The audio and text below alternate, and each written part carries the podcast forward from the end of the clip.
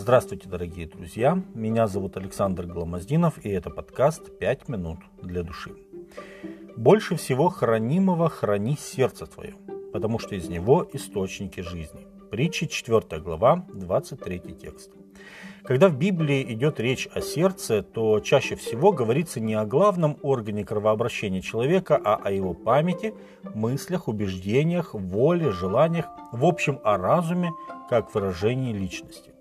Наше сердце, говоря сердце, подразумеваем разум, скрыто очень глубоко, Никто, кроме нас, не способен заглянуть туда и узнать, чем мы наполнены, до тех пор, пока мы сами не откроем другим, что у нас на уме. Говоря, что никто не способен заглянуть в разум человека, я имею в виду, что никто из людей. Для Бога не существует закрытых дверей. Апостол Петр называет Господа сердцеведцем. Деяние 15 глава, 8 текст. Ведь он настолько хорошо разбирается в человеческих сердцах, что видит там даже то, чего не видим еще мы. Именно так произошло с Петром. Он считал себя храбрым и отважным, и уж точно неспособным на отречение. Он говорил, «Хотя бы надлежало мне и умереть с тобою, не отрекусь от тебя». Матфея 26, 35. Но Иисус видел сердце Петра и точно знал его слабости, которые в час наибольшего испытания моментально проявились.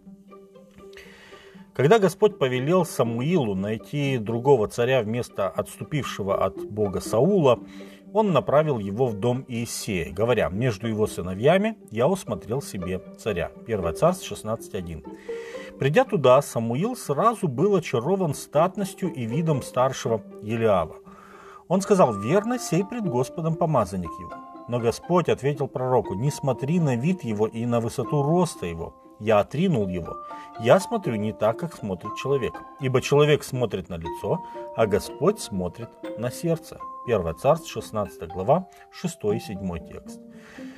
Соломон приводит интересную аналогию. Как в воде лицо к лицу, так сердце человека к человеку.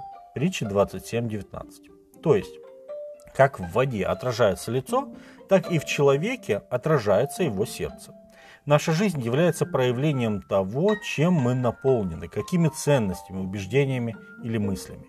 Иисус говорит, ибо изнутри, из сердца человеческого исходят злые помыслы, прелюбодеяние, любодеяние, убийство, кражи, лихаимство, злоба, коварство, непотребство, завистливое око, богохульство, гордость и безумство.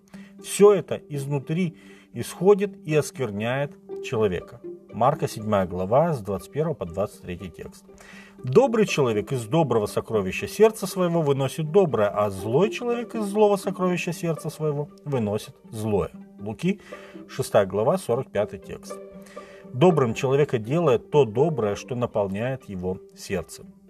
Есть четкая зависимость того, чем мы наполняемся и того, кем мы являемся.